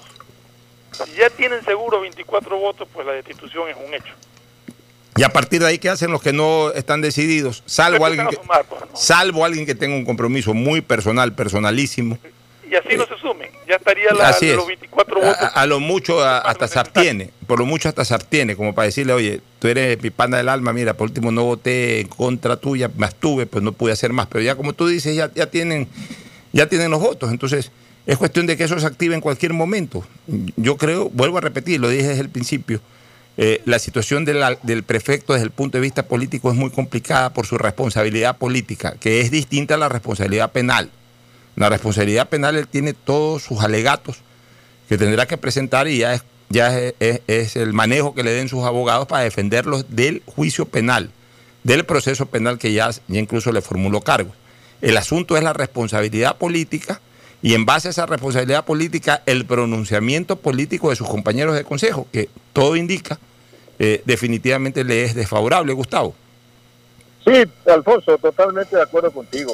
O sea, nadie puede pretender que en este programa o cualquier persona que dé una opinión sobre el tema Morales tenga necesariamente que haber revisado todo el proceso eh, eh, jurídico porque eso lo hacen los abogados. La gente tiene derecho a tener una opinión y no por eso, por más que a veces la gente piense con los órganos, algunos ya defectuosos, y, y en la ayuda de una serie de condiciones químicas para poder funcionar, eh, insultes, ni que digas, sabes que tú no tienes que dar esa opinión porque tú no conoces el mundo del proceso. Eh, eh, acá se está dando opiniones básicamente ciudadanas sobre hechos que, que son conocidos. Yo estoy totalmente de acuerdo contigo en lo que estás diciendo. Eh, le veo muy corta vida política dentro de lo que es la prefectura a Carlos Morales. Hay una mayoría que se estaba formando, consolidando, que necesariamente va a actuar. Y frente a esos hechos, yo creo que Morales va a tener que tomar una decisión, o enfrentar esa mayoría y ser destituido, o también presentar su renuncia, que también siempre es una posibilidad, ¿no? También es a veces un hecho de sensibilidad ante la situación que se está dando. Como Morales dice, a mí nadie me ha regalado nada, yo gané una elección. Eh, es totalmente cierto, pero las condiciones políticas actuales son esas, esa es la realidad. No, así viene el sándwich hoy por hoy. Entonces hay que ver qué mismo pasa en los próximos días, pero tu análisis es, es el acertado. Yo tengo muy poco que decir, eh, me, me, sumo totalmente a lo que has expresado con claridad. Eh, para sí, eh, sí, sí, Fernando. Sí, sobre lo que acaba de decir Gustavo, el problema que tiene Carlos Luis Morales es que por cualquier lado que vaya, ya sea porque lo destituya o ya sea porque renuncie para por sensibilidad, por cualquier lado le van a dar con todo, o sea, la opinión pública ya se ha formado su juicio, eso es, que incide mucho en lo político que tú dices, no tiene por qué incidir para nada en, en la parte legal, pero en lo político pesa mucho. Y él, por cualquiera de las dos opciones que tome, tiene demasiada por, perder. Sí, eh, eh, definitivamente. Y yo creo que él ya se jugó por tratar de mantenerse en el puesto y ya tiene que terminar ahí. O sea, ya a estas alturas poco le va a beneficiar lo otro, ¿no? Poco le va a beneficiar lo otro. Mira, yo ayer hacía un comentario interesante con, con, con Stalin Poveda de la Noble, que es el tema de la vindicta pública en ciudades grandes como Guayaquil y en cantones o en ciudades muy pequeñas como generalmente los cantones de nuestra provincia o cantones de otros países, de, otros, de, de otras provincias del país. La vindicta pública juega mucho en ciudades grandes. ¿Por qué? Porque eh, azota y además te permite poca capacidad de reacción. Eh, yo recuerdo cuando en los años 80 el municipio de Guayaquil era absolutamente inestable. Acuérdate que cada año y medio se cambiaba de alcalde. Entre alcaldes elegidos, que eran destituidos, que entraban así mismo a procesos penales, lo, relevaba el vicealcalde, a veces hasta el vicealcalde también se iba y eh, subió un edil y volvían a elegir otro alcalde y otro alcalde también tenía problemas judiciales y se iba y lo reemplazaba otro. ¿Cuántos alcaldes tuvimos en Guayaquil en la década de los 80? No menos de siete alcaldes en una década. No menos, recuerdo desde Antonio Hanna, Bolívar Cali, eh, el señor Jorge Norero, eh, el señor Perrone, Abdalá, eh, Harry Soria. Ahí, ahí, ahí rapid, Elsa, eh, ahí rapidito ya te mencioné los siete, en una década, o sea, entre en, en 14 años, o sea, un promedio de un alcalde cada dos años, y quizás por ahí se me quedó algún alcalde en, en, en, la memoria.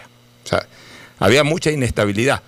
Y sin embargo, cuando se producían los relevos, que generalmente se generaban por algún problema mayúsculo, la vindicta pública mismo obligaba a ese relevo y la persona que perdía el cargo o, o, o que dejaba el cargo ya se iba tranquila, se, se iba sin patalear porque, porque es muy difícil enfrentarla en una ciudad grande como Guayaquil. Y en este caso la prefectura, la parte política se maneja en Guayaquil, o sea, está aquí en Guayaquil. Es distinto cuando ocurre en un cantón, problema en Balsar, que ha habido problemas en el municipio de Balsar, o problemas en, en cantones más pequeños, en donde ahí no pesa tanto la vindicta pública, sino la fuerza popular que pueda tener eh, el alcalde, o, sus detractores. Y entonces, ¿qué ocurre? Que ante una amenaza de destitución o ante una destitución real, se aglomeran en los bajos del municipio 600 de un lado, 400 de otro lado, se tiran palos, piedras, sean balas, sean lo que sea. Y entonces ahí, al final de cuentas, eh, como que es más sostenible el tema. Acá no, acá eh, Guayaquil es una, es una urbe, es una metrópoli, eh, pesa mucho la opinión política de la gente, entonces es más difícil sostenerla desde el punto de vista de la calle. Es obviamente, pues de todas maneras le queda siempre el recurso de la parte eh, pertinente en cuanto a demandas, en cuanto a activar eh, la tutela judicial efectiva, a efectos de presentar demandas, acciones constitucionales, presentar demandas de carácter administrativas, a efectos de ver si por ahí resulta algo. Pero por eso te digo que aquí, en ciudades grandes como Guayaquil, como Quito, en un momento determinado, eh, la acción de hecho tiene mucho peso. Más aún si esa acción de hecho va en la corriente la vindicta pública y encima tiene algún tipo de respaldo jurídico, como por ejemplo un informe de Contraloría.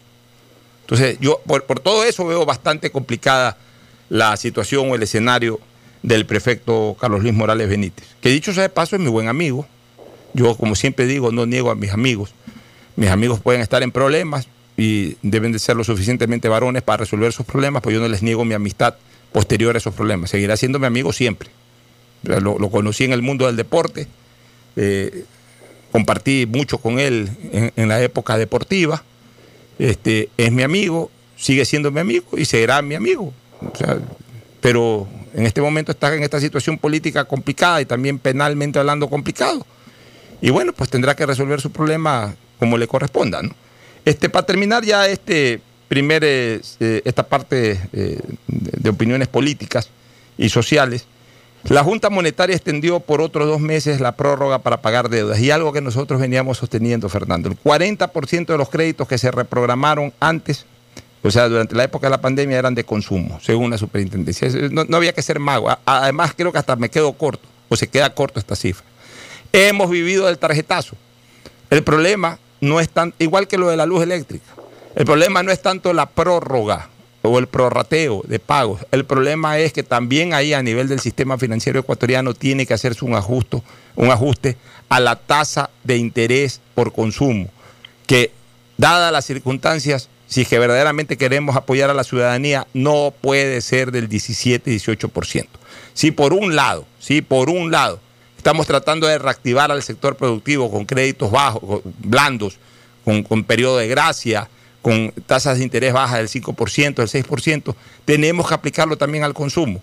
No solamente para aliviar, ojo, no solamente para aliviar el bolsillo del ciudadano, sino también para reactivar la producción. Porque buena parte de lo que la gente compre de aquí en más, de aquí a diciembre, de aquí al próximo año, va a ser a través del tarjetazo. Entonces, si queremos reactivar, o sea, es una manera indirecta también de alguna manera de tirarle oxígeno al sector productivo. Por un lado se le tira con bajas tasas de interés en, eh, eh, eh, en créditos, pero por otro lado también disminuyendo la tasa de interés de consumo a efectos de que la gente se anime a consumir un poquito más, usando su tarjeta de crédito y reactivando de esa forma al sector productivo. Pero bueno, ya cuando también cada quien se agarra a sus propios intereses, eh, evidentemente pues un poquito difícil penetrar con este tipo de criterios. Nos vamos a la pausa, retornamos con Mauricio Zambrano, Fernando Flores y el segmento deportivo. El siguiente es un espacio publicitario apto para todo público.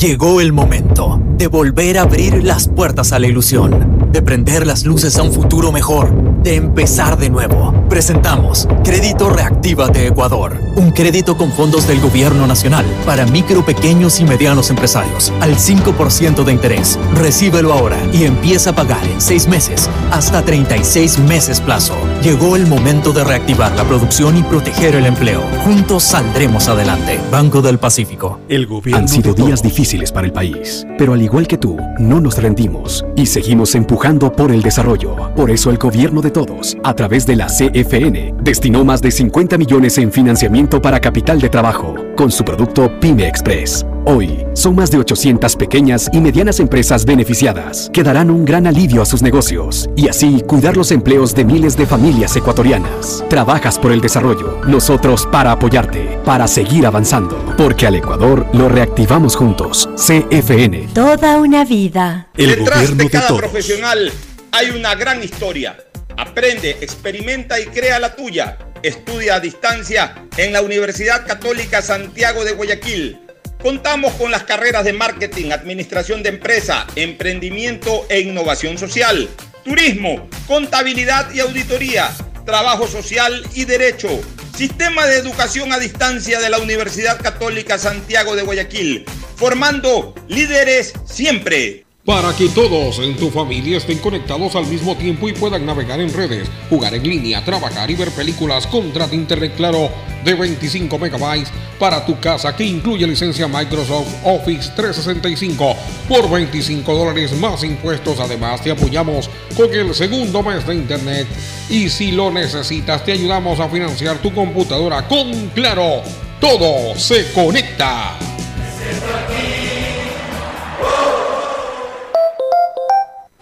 Seamos responsables con los héroes de nuestras calles.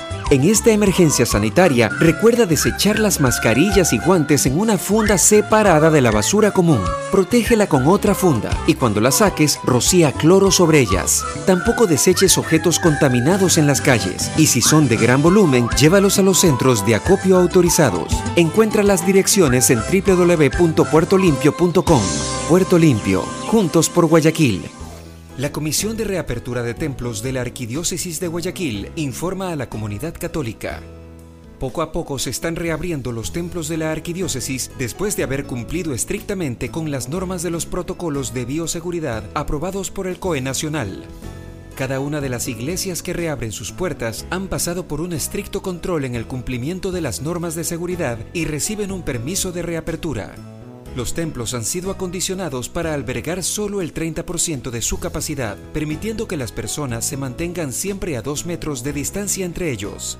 Al ingreso, cada fiel pasa por un proceso de control y desinfección.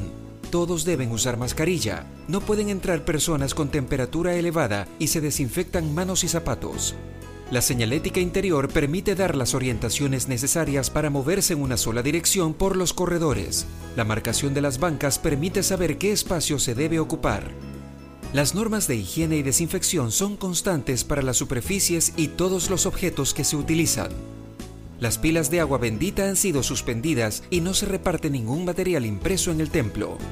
Con el trabajo bien hecho y responsable, tanto de la comisión como de los respectivos sacerdotes y sus grupos de seguridad, podemos garantizar que los templos de nuestra arquidiócesis son lugares seguros. Invitamos a todos los fieles a buscar, en los horarios señalados por cada parroquia, los sacramentos de la confesión y la comunión. Pedimos a cada fiel respetar las normas establecidas para lograr juntos que nuestra casa sea siempre un lugar seguro. Cuando llegue el momento y el semáforo sea verde, podrán acudir también a la celebración de la Santa Misa y podrá iniciarse la celebración de otros sacramentos. Podemos sentirnos seguros en cada templo. Son la casa del Señor y casa nuestra. Volver a casa con responsabilidad. Volver a casa con responsabilidad. Han sido días difíciles para el país, pero al igual que tú, no nos rendimos y seguimos empujando por el desarrollo. Por eso el gobierno de todos, a través de la CFN, destinó más de 50 millones en financiamiento para capital de trabajo, con su producto Pyme Express. Hoy, son más de 800 pequeñas y medianas empresas beneficiadas que darán un gran alivio a sus negocios y así cuidar los empleos de miles de familias ecuatorianas. Trabajas por el desarrollo, nosotros para apoyarte, para seguir avanzando, porque al Ecuador lo reactivamos juntos. CFN. Toda una vida. El gobierno de todos. Que es mejor nunca tener que escuchar. Porque cada motor es diferente. Desde hace 104 años, Lubricantes Gulf mantiene la más alta tecnología y calidad en línea de aceites para motores a diésel y gasolina. Está hecho con una fórmula especial para dar excelente protección a todo tipo de motores, evitando el desgaste prematuro de pistones, anillos y árbol de levas, ayudando a mantener limpio el motor y libre de depósitos que se forman por las altas o bajas temperaturas. Dele a su motor lo que se merece. Lubricantes Gulf, la más alta tecnología en lubricación. 104 años preservando la vida de su motor. Lubricantes Gulf. Gulf es más lubricante.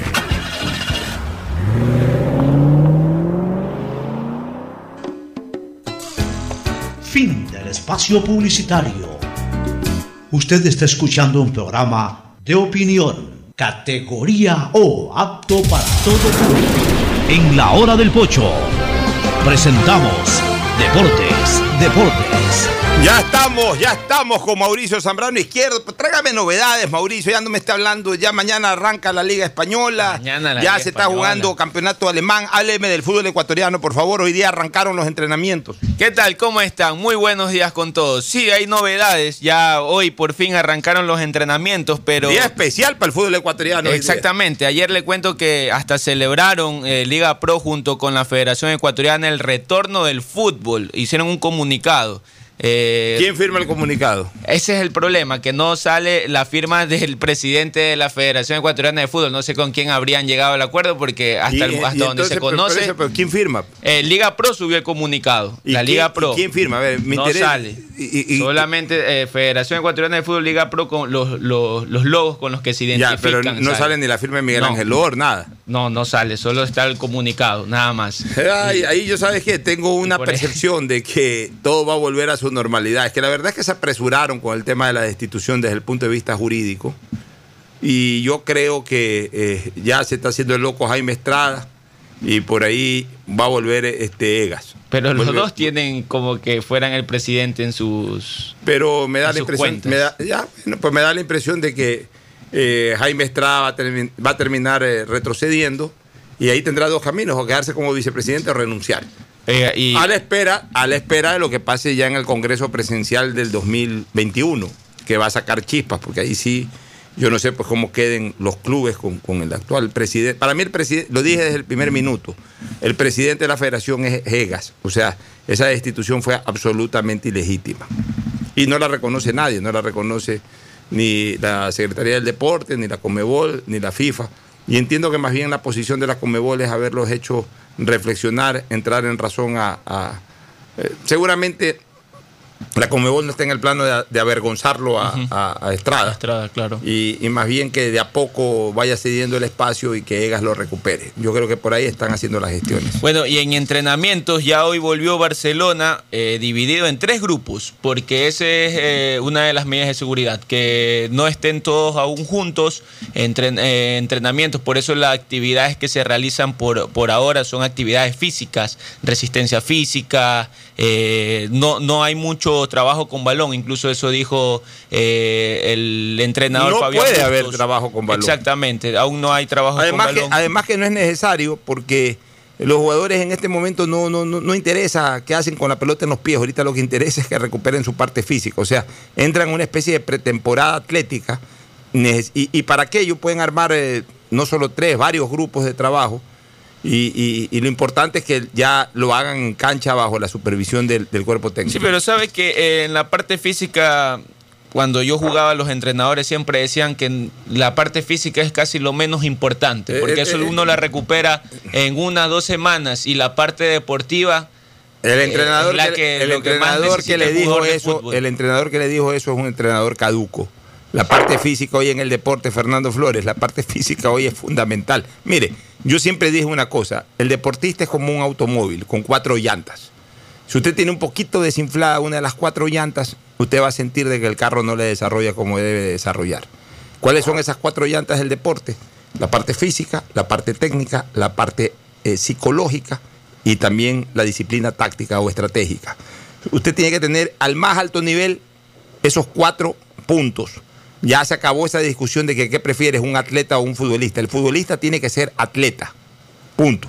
Si no es atleta y si no está en su máxima condición atlética, puede ser eh, eh, Jorge Bolaños, puede ser Maradona, puede ser quien sea, eh, técnicamente hablando. Pero si no está en un 100% de condiciones físicas, no le sirve de nada ser un mago con la pelota en los pies, Fernando. Mira, justo quería referirme a, eso. Tú ves a personas, a jugadores ya viejos o a personas mayores jugar fútbol y comentas, oye, eso tiene que haber sido profesional, o qué bien que juega. Ya no tiene estado físico porque ya está mayor, porque no se ha preparado físicamente, pero el dominio de la pelota, el conocimiento de, de qué hacer con la pelota, la exactitud en el pase, la profundidad, buscar el vacío, eso no se pierde. Eso te acompaña toda la vida. Entonces la parte física es muy importante en el fútbol actual. Oye. O sea, yo sí creo que el acondicionamiento físico de los jugadores es súper importante. El hecho de que se dividan en tres grupos, entiendo, no es que van un día un grupo, otro día otro grupo, van todos al mismo tiempo divididos en grupos a lo largo, ancho de toda la cancha para trabajar y que no estén tan pegados unos con otros. Asumo oh. que este es el concepto, ¿no? Pues claro, yo nunca me voy a olvidar, eh, hubo una época cuando yo tenía 23, 24 años, que iba a jugar al campo español. Y me encontré varias veces con el gordo Lambert, que tenía una sandía, o sea, no, no, no exagero, era una sandía que tenía ahí de- en el abdomen. Pero el gordo Lambert, en el momento que adelantaba la pelota y picaba, no había cómo detenerlo. Ya, obviamente su condición futbolística protegía bien la pelota. con tenía- esa barriga, Pocho, el gordo Lucho la bajaba, la dormía en el pecho, no es que la bajaba con el pecho, la dormía y la dejaba parada en el pecho. Era impresionante cómo, dominaba la pelota. Bueno, entonces imagínate tú, pero, pero obviamente pues si ya el gordo Lambert lo marcaba, no yo, que por más joven que estaba no era un atleta, ya, ya, ya lo, lo marca un tipo atlético, pues ya, ya, ya no lo va a poder sorprender y, y- y- y se la va a ganar. ¿Por qué? Porque la, la condición física es importante, es tan importante como la condición técnica. Y más bien, la condición técnica marca el desequilibrio cuando hay dos personas con la misma condición física, pues el uno técnicamente mejor que el otro. Ahí marca la diferencia la condición técnica. Pero el uno puede ser mucho más técnico que el otro, pero si está muy por debajo en el nivel físico, el que tiene mejor nivel físico le va a ganar. Claro.